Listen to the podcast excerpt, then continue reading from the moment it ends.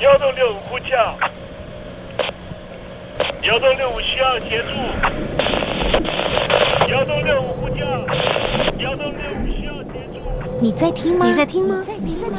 你在你在听吗？人生如航行，去与返，载满多少故事？你要睡上下铺吗？后面这个地方。如果吵得太累的话，三天都没有洗澡，真的很累，地上就躺着就睡了。我有看到我父母亲，我现在是要去看父母亲的状况。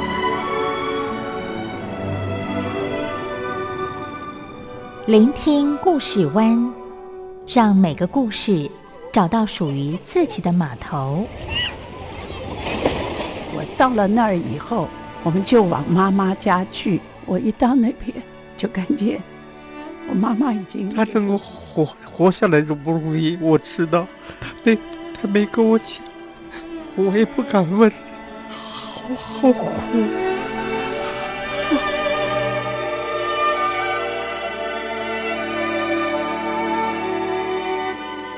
聆听故事湾，聆听故事湾。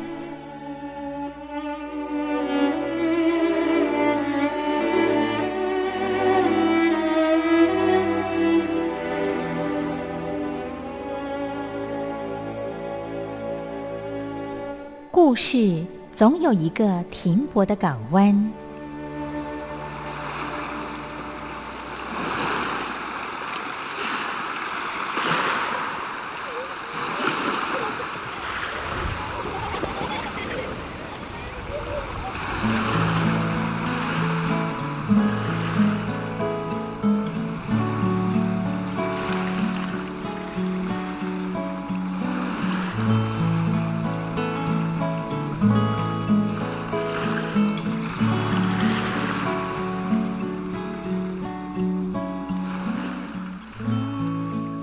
一二三四五六七七六五四三二一，大陆听众朋友您好，我是您的好朋友东山林，在台北问候您。正在为您进行的栏目就是聆听故事湾，一二三四五六七七六五四三二一，全年无休，每天在空中为您服务。您在每天的凌晨三点十分，或是傍晚的六点十分，都可以在光华之声频道收听到这个栏目，聆听环宇趋势。不用太多解释，因为聪明的你心中自有诠释。亲爱的听众朋友，我们的节目早晚各一次，听众朋友你可以选择最适宜的时间，和东山林共度这短暂的五十分钟的时光，就在光华之声的频道空中相见。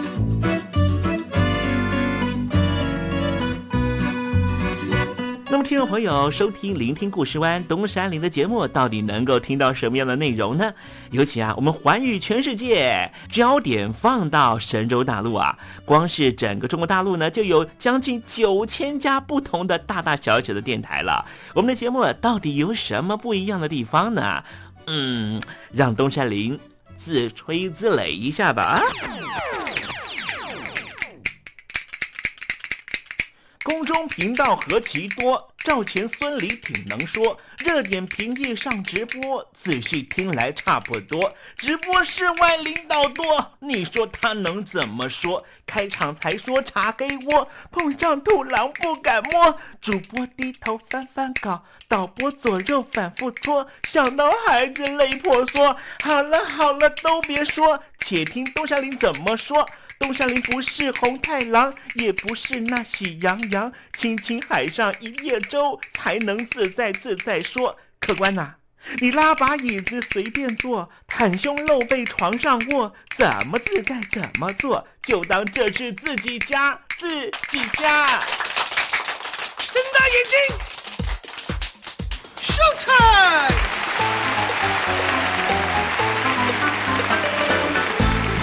Hello，听众朋友，你好，我是你的好朋友东山林，在台北问候您。正在为您进行的栏目就是《聆听故事湾》啦。为什么节目的开场要这样的隆重呢？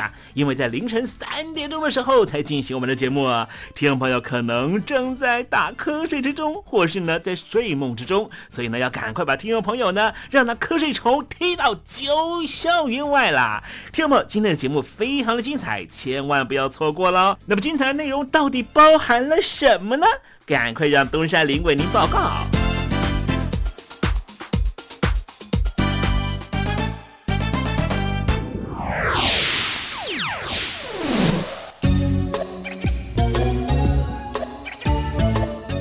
星期一，星期一，猴子穿新衣。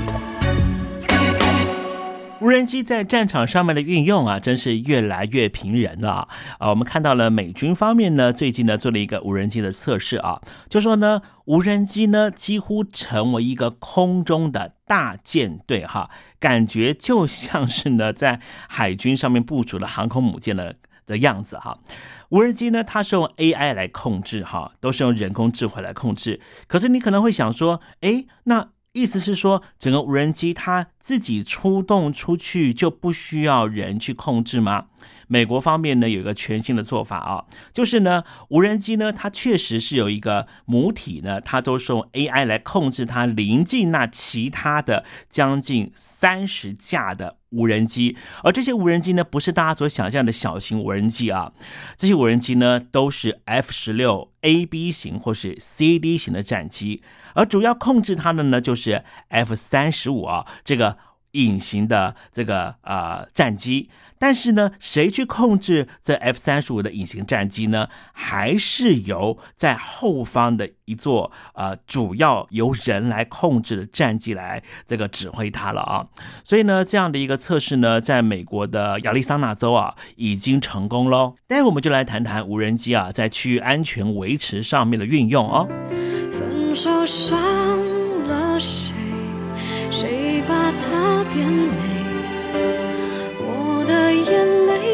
成了诗，已无所谓。让你再听众朋友您好，我是孙燕姿，邀请你仔细听我的专辑《完美的一天》。因为回忆，当然有东山林的陪伴，就是完美的一天。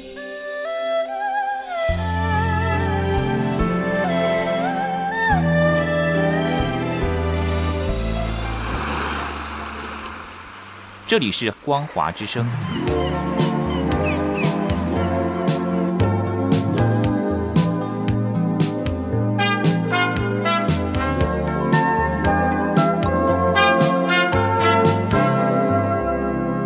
现在，请习近平同志讲话。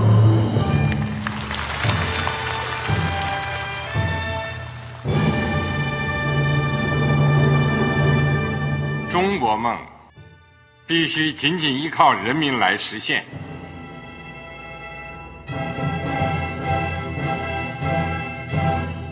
好国民得关心家事、国事、天下事。呃，谢谢发言人。我们注意到啊，现在那个外面有很多关于前中央政治局委员周永康的一些消息和报道。我不知道发言人对这个事情有没有什么可以呃透露、可以披露的。国家对于公事啊。不是什么东西都要公示的。我只能回答成这样了，你懂的。那么作为天津市来说，每年要偿还的这个公路建设的贷款量有多大？哎，这个郝国民，这个偿还得回避时政敏感议题。因为他这个这个事儿，我就不好再说太细。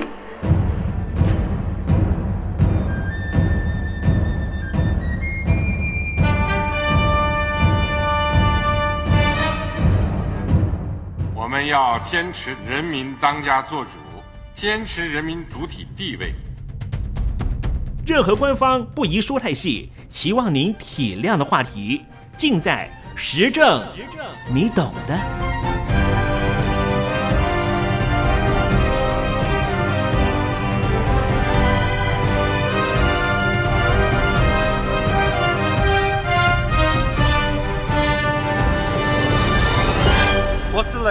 回答这样了，你懂的。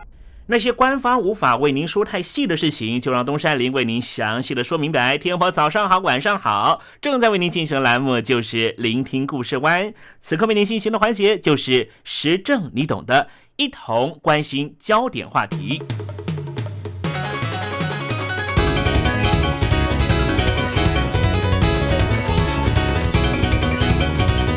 前阵子在台北发生了一件大事，就是有一名大陆的观光客。自己操控着无人机飞到了台北幺零幺，要拍摄全台北的空拍照片，让台北当局非常担心。因为这一名观光客到底他的身份是什么？难道是北京当局派来的情报人员吗？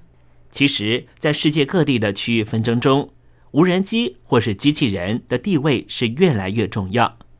在过去，无人机仅限于侦察飞行用的小型无人机。种类有限，但是随着科技越来越发达，以及各国希望减少士兵牺牲的思维之下，无人机普遍速度可说是越来越快。今天我们就来谈谈无人机和机器人在实际上的运用。二零一一年春天发生了一件事儿，足以成为军事史上很重要的里程碑。事件的舞台就是北大西洋公约组织。先做出了决议，决定要对利比亚的格达费政权展开军事行动。当时，美国的无人机掠夺者监视着格达费政权的部队、建筑物，并且把资讯同步通报给在附近飞行的英国空军的龙卷风战斗机。龙卷风战斗机是有飞行员驾驶的，而这一架战斗机立刻飞行到通报的建筑物上空进行轰炸。这是人类的军事史上第一次有人机和无人机成功配合完成协同作战，也就是有飞行员驾驶的战斗机和机器所操控的无人机的成功配合的典型范例。在陆地上，美国陆军在二零一二年一月开始试用无人小型货车运送物资到阿富汗。而且美军还开发了用四只脚移动代替步兵搬运装备的机器牛。在海里，美军早已经普遍使用小型无人潜水艇扫除水雷，或是搜索天然灾害之后的遗体。二零一二年四月，美军海军发布了消息，美军已经正式启用十四台小型无人直升机。此外，美国海军也正在加速进行从航空母舰发射无人战机的试验。在外太空，美军已经开发出小型无人化的 X 三七 B 无人太空梭，现在正在反复进行来回太空和地球的实验。而日前，美国国防部也宣布了全新计划。未来几年将用于收集情报和监视用的军事无人飞机的飞行次数增加百分之五十，在与极端恐怖组织伊斯兰国 （ISIS） 等恐怖组织的战斗中，也会扩大无人机的使用。目前，美国无人机飞行次数每天大约是六十次，到二零一九年将会增加到九十次，二零零四年只有五次左右。但是，已在阿富汗等地开始被用于侦查和空袭国际恐怖组织盖达的基地为契机，飞行次数急剧增加。现在主要是由美国空军负责无人机的使用，但是今后将会扩大到陆军和特种部队以及外面的合作公司。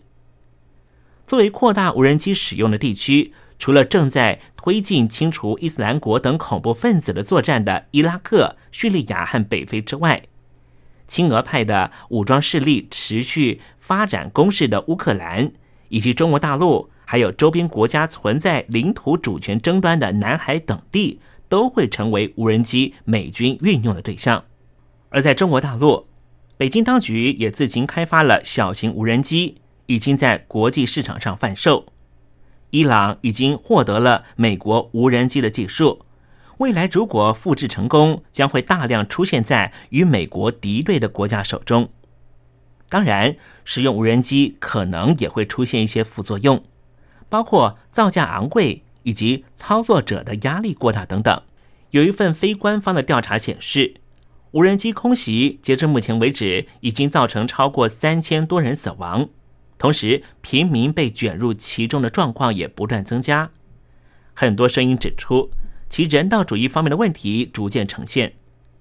在通过远程操控空袭敌人的无人机的飞行员中，很多人都罹患了 PTSD，也就是创伤后激进障碍的问题。毕竟，透过滑鼠、透过键盘上面的一个钮就能够完成击杀的动作，这并不是网络上面的电玩游戏。你剥夺的是活生生的一条人命。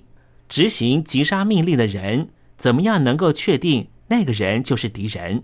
怎么样确定那个人不是敌方透过要挟把平民推到前线上测试无人战机到底在什么样的地方激发的一个试验品呢？当然，这些无人载具也并不一定都会成为杀人武器，它也有可能成为一股政府资讯公开化的重要推力。比方说，前一阵子在北京的天津滨海新区开发区。发生了危险品爆炸事件，官方在第一时间企图封锁消息，国外媒体记者在采访的时候受到阻碍，许多网友发现发在微博上的相关照片和发文也被删除。所幸有一名腾讯的拍客出动了无人机拍摄爆炸现场画面，现场满目疮痍。虽然官方企图控制消息，但是社群媒体传播力道比政府的动作还快。手机的短片 APP 如秒拍，再加上无人机的现场拍摄影片，很迅速的透过社群媒体扩散，并且传到各大媒体，让事实很难被掩盖。这已经是中国大陆大型事件最接近开放的一次。这几年中国大陆发生了重大事件，政府都维持一贯的掩盖手法，对事件抱以冷处理的态度，伤亡人数不明。可是，从这一次事件可以看到，中国大陆似乎迈向更为透明的契机。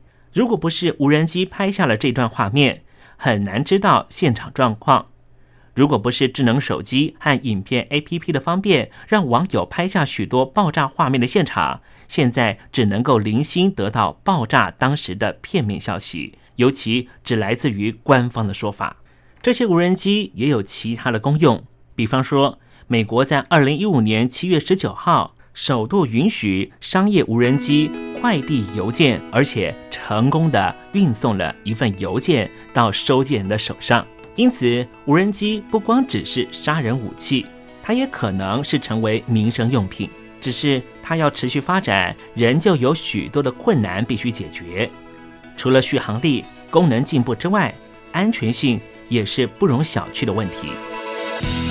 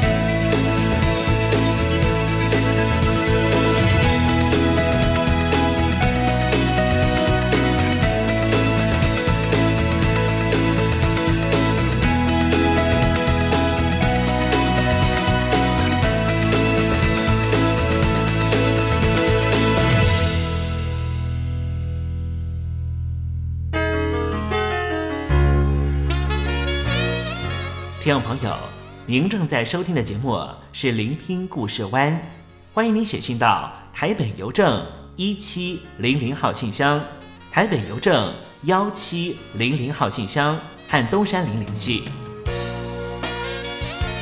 东山林就是东边的山里有只麒麟的东山林。东山林等候您的来信哦。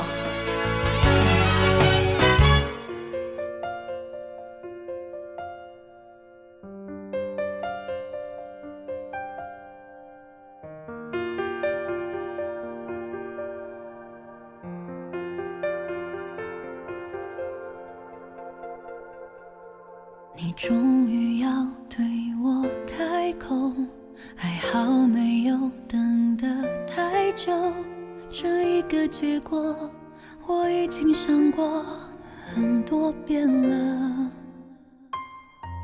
认识你还没有多久，可一切那么熟悉呢？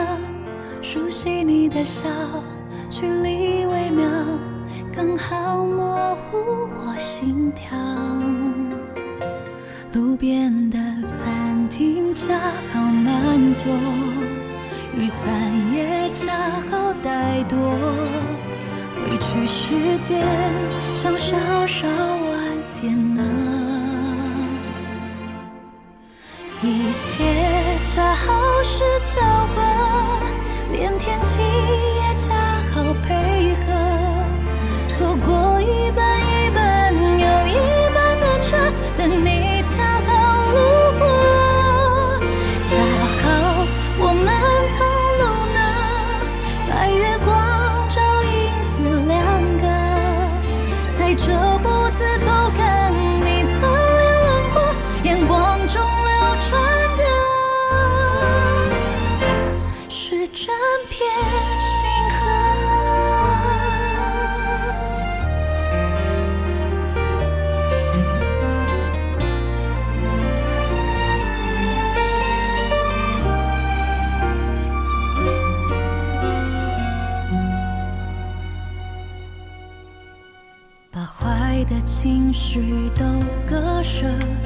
也不怕你会笑话我，笑我傻傻的，笑我执着，却说会一直陪我。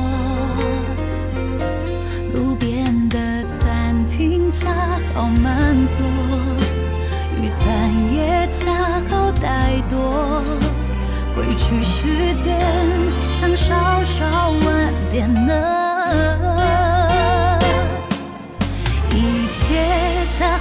是巧合，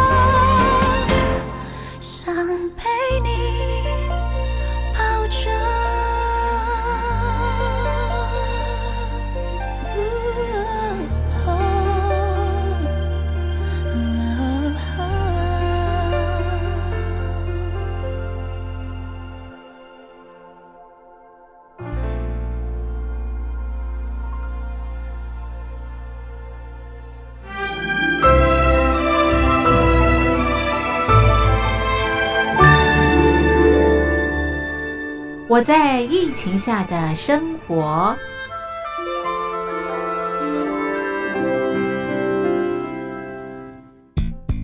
三十六点一度，很健康。哇！COVID-19 新冠肺炎在全球蔓延后，量体温成为日常，走到哪量到哪。还有啊，戴口罩也是生活必备。没戴口罩，寸步难行。哦，非常时期，能不要出门就不要出门，在家办公最安全。三餐买外送，购物到线上，尽量避免跟人接触。非得出门也要与人保持距离，小心再小心。回家后一定要勤洗手。啊，反正心里怎么说呢，也有点紧张。病情现在这么严重，心里总有点恐慌的。回去以后赶快的就，就是洗仔细的点儿，哎，洗彻底的点儿。而现在没有健康码、核酸检测，在大陆哪儿都去不了。出国旅游更是想都别想。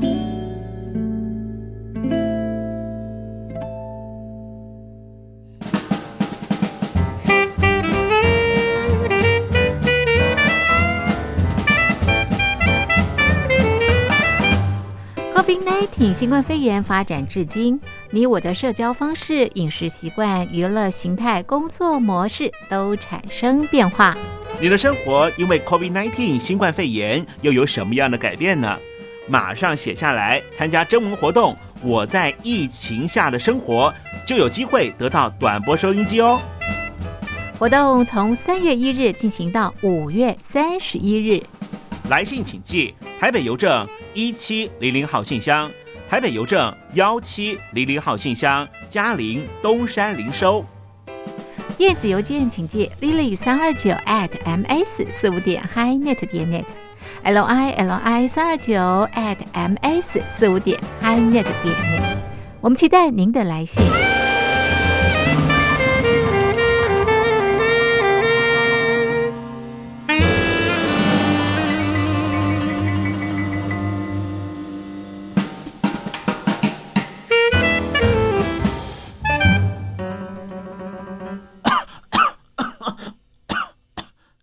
哎，别害怕，我我没有染病啊，我只是喉咙痒痒的。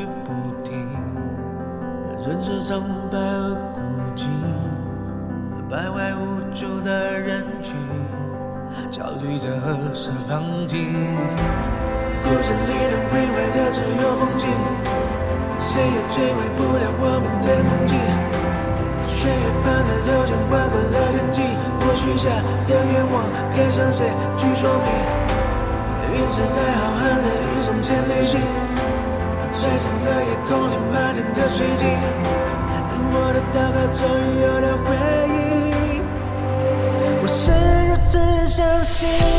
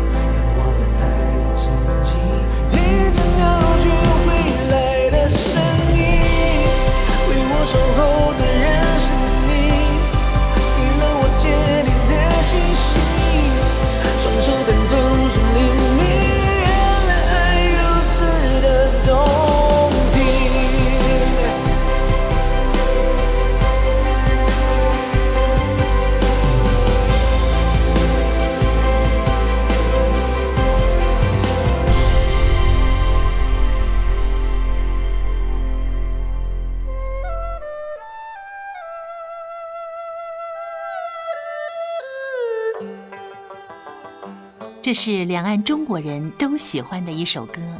小城故事多，充满喜和乐。如果主持人播错了速度，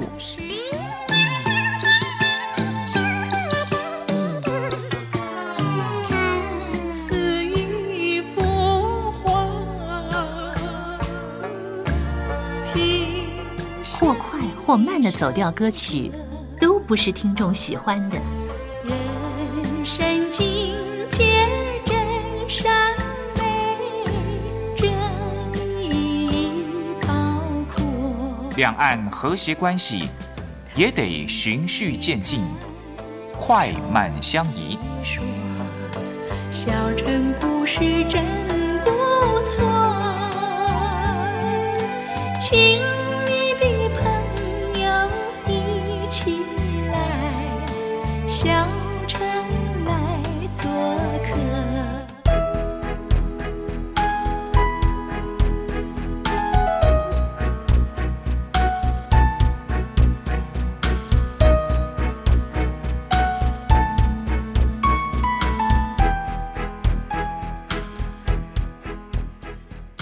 生活中少不了知性的真，生活中少不了理性的善，生活中也少不了感性的美。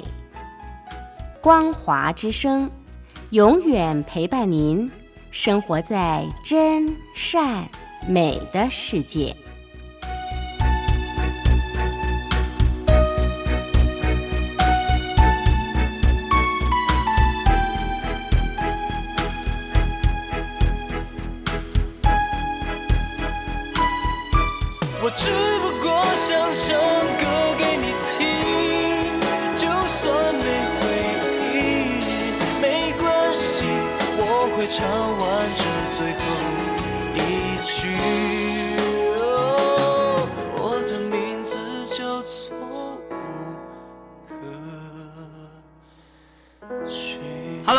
的听众朋友，你好，没错，我就是吴克群。不管你现在在做什么，不管你现在在哪里，吴克群和光华之声在台北问候您。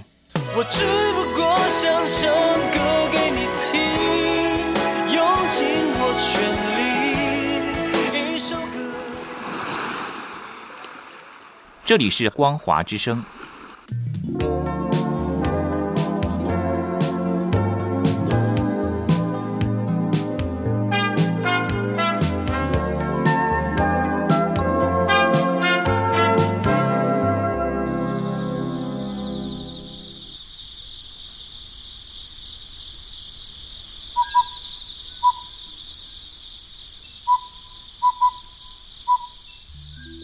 文学有着教化怡情的作用。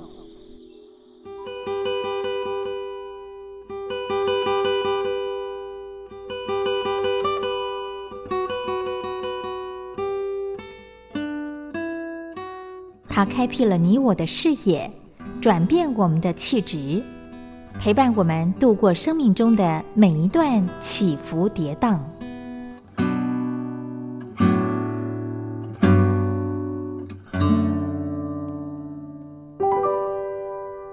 山林邀请您一同进入文学星空。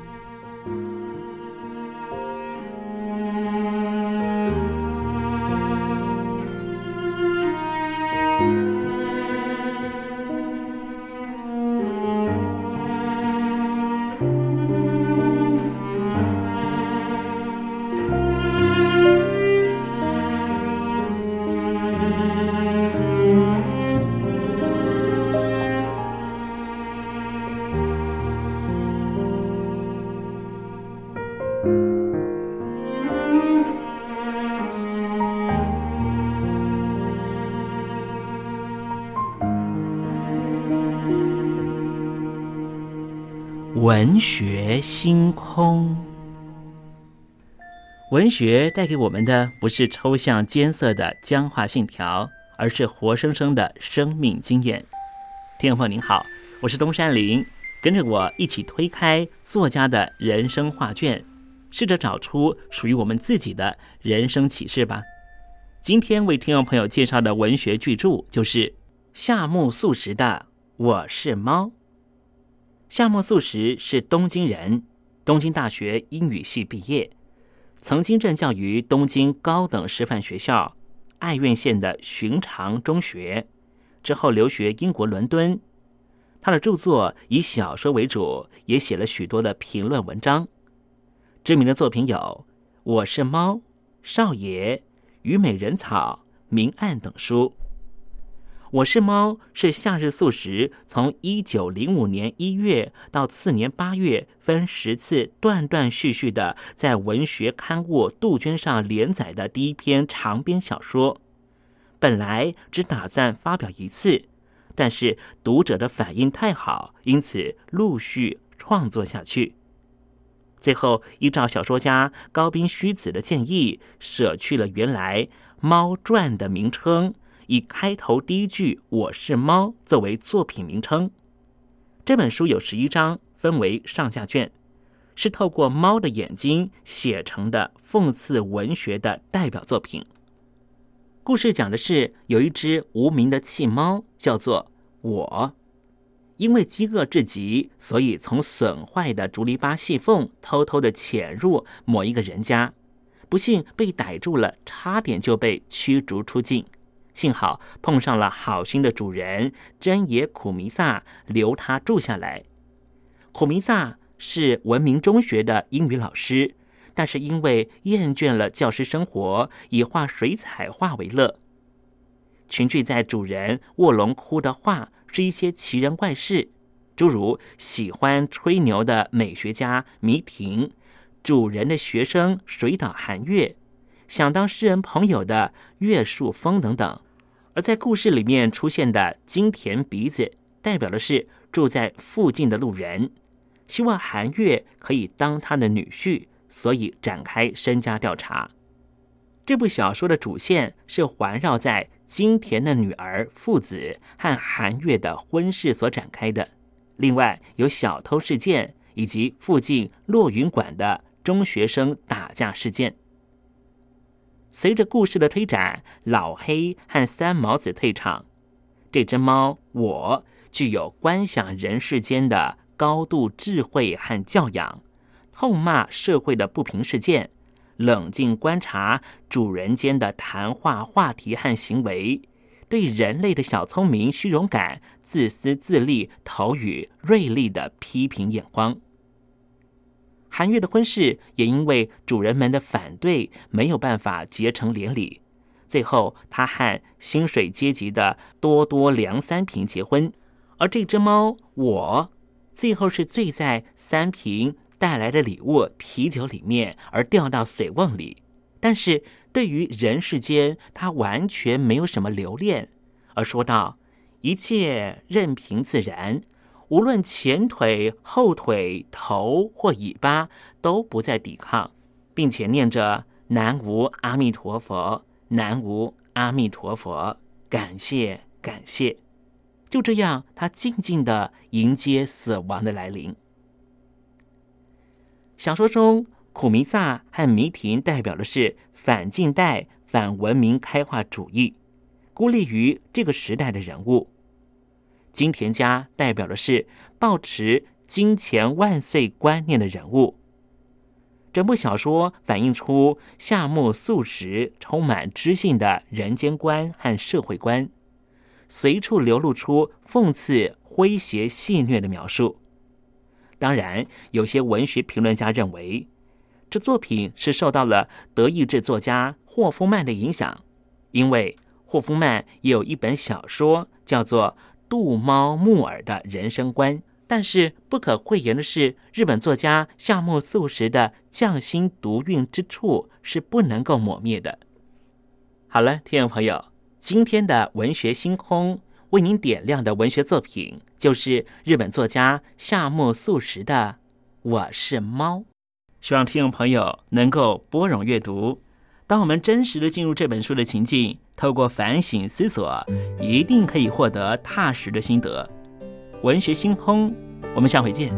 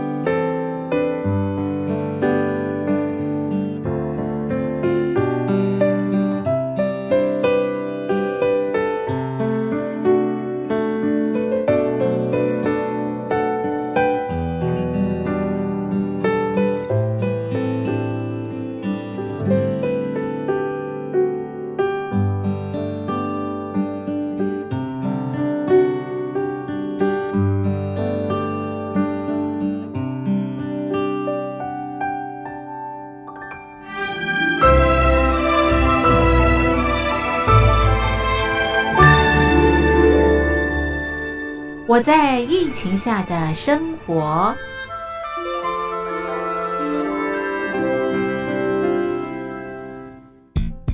三十六点一度，很健康。哇！COVID-19 新冠肺炎在全球蔓延后，量体温成为日常，走到哪量到哪。还有啊，戴口罩也是生活必备，没戴口罩寸步难行。哦，非常时期，能不要出门就不要出门，在家办公最安全。三餐买外送，购物到线上。尽量避免跟人接触，非得出门也要与人保持距离，小心再小心。回家后一定要勤洗手。啊，反正心里怎么说呢，也有点紧张。病情现在这么严重，心里总有点恐慌的。回去以后赶快就就是洗仔细的点儿，哎，洗彻底的点儿。而现在没有健康码核酸检测，在大陆哪儿都去不了。出国旅游更是想都别想。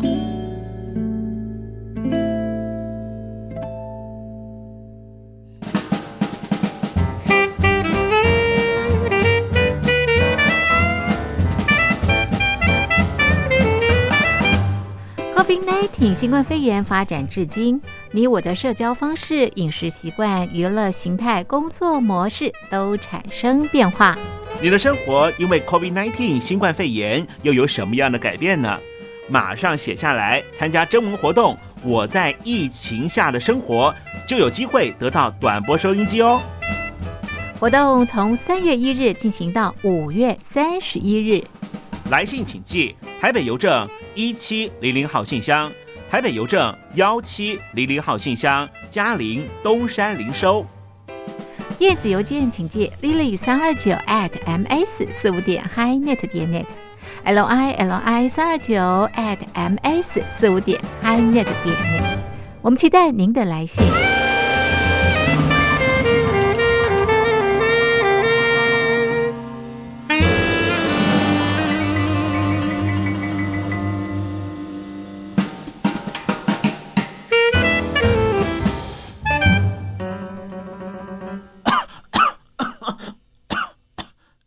哎，别害怕，我我没有染病啊，我只是喉咙痒痒的。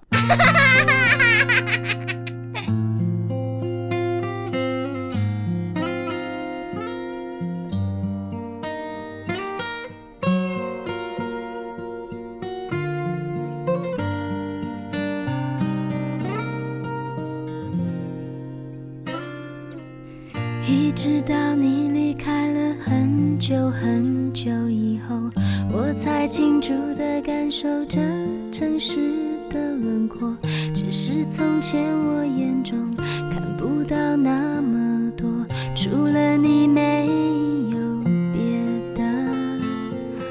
一些事现在才懂，虽然已存在很久，但我仍旧怀念你的温柔，我不会再。